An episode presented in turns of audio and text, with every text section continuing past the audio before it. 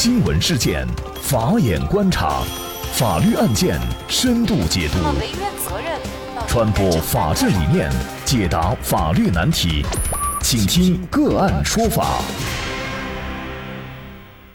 大家好，感谢收听个案说法，我是方红。今天呢，我们跟大家来聊一下，好意搭载同事出车祸被索赔一百一十万，民法典实施，此案会如何判？据中国普法报道，二零一九年初夏，五十多岁的江某开越野车，带着刘某等三名同事去安徽游玩。途中，江某驾驶的越野车偏离了路线，冲向了一旁的树林，翻车后坠入水库。除了副驾驶位置上的一名同事幸免于难以外，江某和刘某以及另外一名同事全部身亡。当地的交警部门认定，江某在驾驶过程中存在超速行为，承担这起事故的全部责任。二零二零年，刘某的家属向江苏省南京市秦淮区法院提起了诉讼，要求江某家人承担死亡赔偿金等在内共计一百一十万元。庭审当中，江某家人的代理人提出，江某是出于好意带同事外出游玩，这是一起意外事故。被告四人原本是多年的朋友，其中另外三人以江某买了新车为由，劝说江某开车自驾。江某碍于情面无法拒绝大家，所以开车带大家出去游玩。江某没有购买车上人员险，所以呢这些费用保险公司不承担。江某家人提出愿意承担一定的补偿，但是无力承担如此高额的赔偿。这起案件在二零二零年曾两次开庭，双方争议较大。好心搭载同事、朋友、家人出行，遭遇交通事故，驾驶员是否必须要赔？又该赔多少？民法典实施以后，好意搭乘发生交通事故，驾驶员的责任又是否被免除或者减轻？就这相关的法律问题，今天呢，我们就邀请上海国畅律师事务所主任，呃，同时对于交通事故纠纷也非常专长的马有权律师和我们一起来聊一下。马律师您好。哎，你好。嗯，非常感谢马律师哈。那么，其实好意同城这个话题呢，之前也请马主任给我们做过一期直播哈。那当时呢，我记得马主任呢给大家的这个建议就是啊，你只要是搭了人，无论呢你是收费的还是免费的，出于好意，但是出了事故以后呢，多多少少都是要赔的啊。呃，说了这个呢，也是有很多网友。有一些争论，就是我好心搭你上车，有的时候呢，还是你这个请我求我搭个顺风车啊等等，为什么出了事儿，呃，又不是我故意的，怎么就要我担责呢？当时这个法律的一个依据是什么呢？但是为什么驾驶员必须要赔？法律规定的呢？它是讲的是说，如果是机动车驾驶员他自己有责任的，他应当给予赔偿。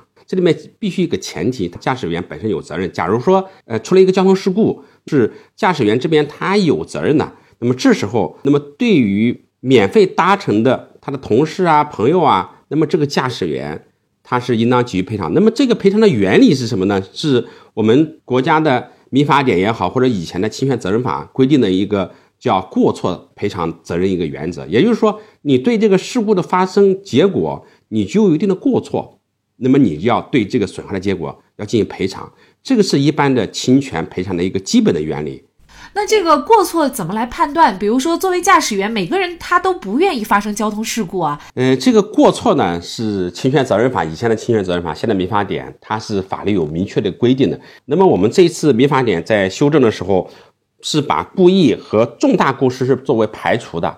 那么如果你是故意造成损害结果，那你是不能减轻责任的。那么对于什么叫一个过错，那么实际上这个法律的界定，那么有几个方面啊。第一个，比如说你违反了法律的一些规定，比如说我们现在所讨论的机动车驾驶，比如说如果是你违反了交通运输的管理的规则，比如说你闯红灯，或者说你超速驾驶，或者说啊你有其他的违反交通安全法规的行为，比如说你在这个转弯的时候。这个没有让直行的车辆，或者有其他的违规的行为，那么这时候呢，一般是认为你违反了法律法规的规定，那么你是过错的行为。一般是讲有一定的违法行为，是推定你是有过错的。嗯，那就是我们常见的，比如说超速，比如说压实线啊等等这种违反交通规则的行为，它应该都属于违法行为了啊。事实上呢，我们之前啊也做过一期节目啊，争议也很大，就是一个老大爷，农村的老大爷呢，他到城里卖菜，卖了菜以后呢，他要回家的时候啊，这个邻村的一个老大妈就要求搭他的车。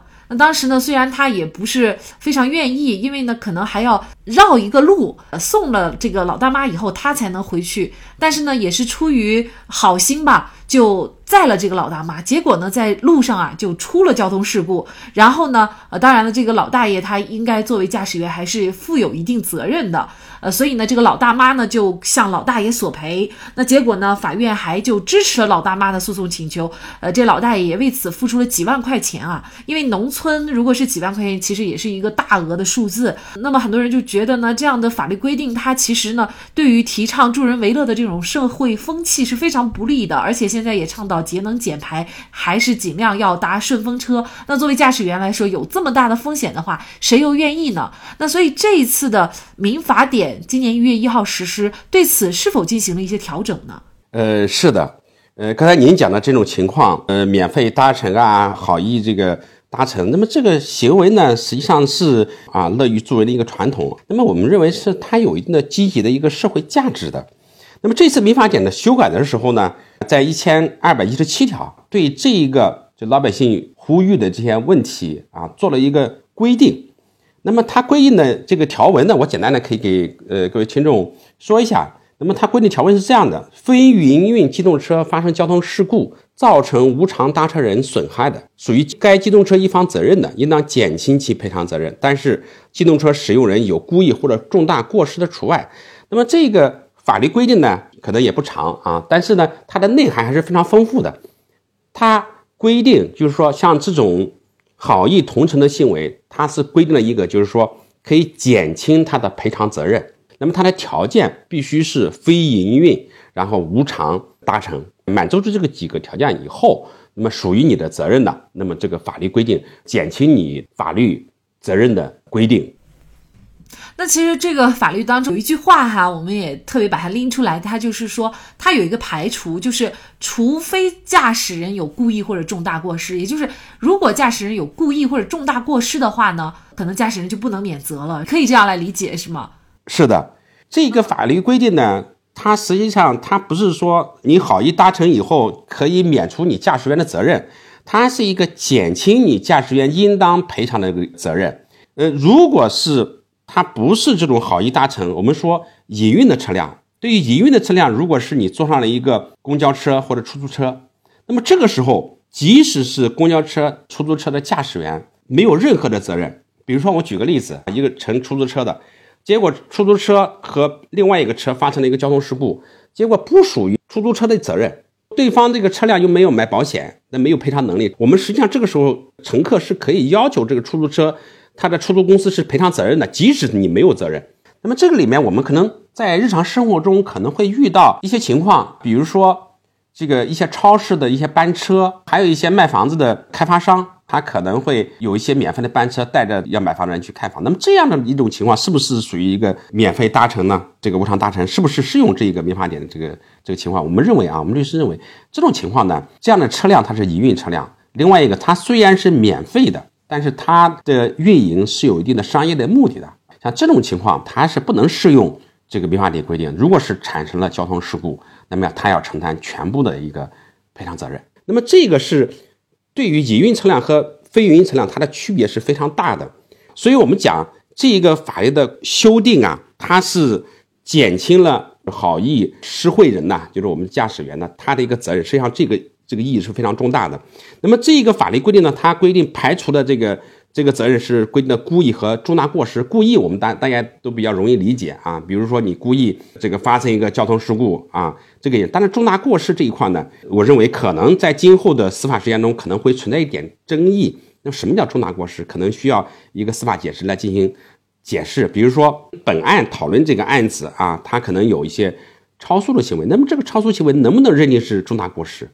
那么这个时候呢，可能要结合当时的一个情况，比如说你超速超了多少？假如说你超了百分之十、百分之二十，那么这个是是不是是不是算重大过失？那么我认为呢，这个可能这个不能算重大过失。但是呢，我们说一些特殊的情况，比如说限速，比如说六十码，你开了一百二十码，或者限速这个一百二十码，你开了一百八，像这种重大的超速行为哈，或者是明显的闯红灯，或者是这个又超速又闯红灯啊，这样行为我们认为是属于一个重大过失。另外一个，比如说你醉酒驾车。或者是说还有其他的疾病啊，你这个呢，我们认为有一个重大过失。那么这个时候呢，你要对你自己的行为要承担全部的责任。当然了，我们这个同乘的人啊，他自己也要做好一个一些保护。比如说喝酒了，驾驶员喝酒，你承担车子，那自己你可能也要承担一定的责任。呃，那像这个案件，江某呢，他是存在超速行为，所以呢，他承担了这个事故的全部责任。江某像这个案件，他有没有可能，比如说对他进行一些啊减轻的呃这样的一个呃责任的适用呢？呃，在这个案子当中呢，呃，我认为，呃，如果法院不是调解的话，我认为应当也是应当给他一个减轻的赔偿的一个适用这个条款啊。因为这个案子我们看当中，他是几个朋友新买了车，然后他带他一起啊出去游玩，那么可能没有控制好车辆啊，当中车辆然后呃有超速的一个行为。假如说本来赔偿一百万啊，给他减轻百分之二十三十，我认为这个都是比较合理的。嗯，那这个案件呢，也是南京首例好意同城案调解结案的一个案件啊。因为是调解，不是法院的判决，所以具体双方是做出了怎样的一个协议，呃，我们也不太清楚。但是呢，通过这个案子，我们要告诉大家，就是民法典现在已经是正式实施了。那么对于好意同城民法典呢，是做了相应的改动。那么这个改动呢，应该说是意义重大的啊。嗯，是的，这个改动呢，我认为啊，对于我们说资源利用最大化啊，我们一个节能减排，可以缓解这个交通拥堵的一些情况。我们知道有些国外国家啊，它规定你这个空车，你如果是你是在市区行驶的话，你可能还要承担一定的费用啊。那么它通过一些制度性的一些规定，鼓励我们免费搭乘一些朋友啊，或者是同事亲戚行为。那么这一条法律规定呢？正是在这样的一个环境下规定啊，它可以减轻免费施惠人的我们说驾驶员的他的一个责任，认为是一个非常有积极的一个意义的。另外一点呢，就是说这个法律规定规定的不是说。全部免除驾驶员的这个好意施惠人的他一个责任。如果是不找你赔的话，那么你这个驾驶员你就不可能尽到你一个非常大的一个注意义务。你作为一个机动车驾驶员，机动车本身就是一个高速交通的运输工具，它本身行驶是对周围的环境是有一定危险的。你本身。对乘客也是有一定的危险的，所以这种情况让驾驶员承担责任，我们认为是可以鼓励这个驾驶员尽可能的遵守交通规则，这个小心的驾驶。那么，本案的法官呢，向双方释明了民法典的相关规定。最后，经过协商，被告支付给原告部分的补偿，也顺利调解结案了。南京秦淮区人民法院民一庭副庭长王小弟表示，民法典的这个规定，从核心价值观上来讲，就是提倡大家在社会生活中能够互相提供帮助，而不是让做好事的人承担责任，寒了做好事人的心。法官也提醒，作为驾驶人员来说，始终要将遵守交通法规放在首位。搭乘人也要有足够的安全意识，搭乘符合安全标准的车辆，尽可能做到谨慎注意义务。啊，在这里也再一次感谢上海国畅律师事务所主任，同时在交通事故方面也是非常专长的马有权律师。那更多的案件解读以及呢我们的线上视频讲法内容呢，欢迎大家关注我们个案说法的微信公众号。另外，您有一些法律问题需要咨询，都欢迎您添加幺五九七四八二七四六七这部手机号的微信号向我们进行咨询，我们会将您的问题转给我们专业资深的律师进行解答。好，感谢您的收听，我们下期节目再见。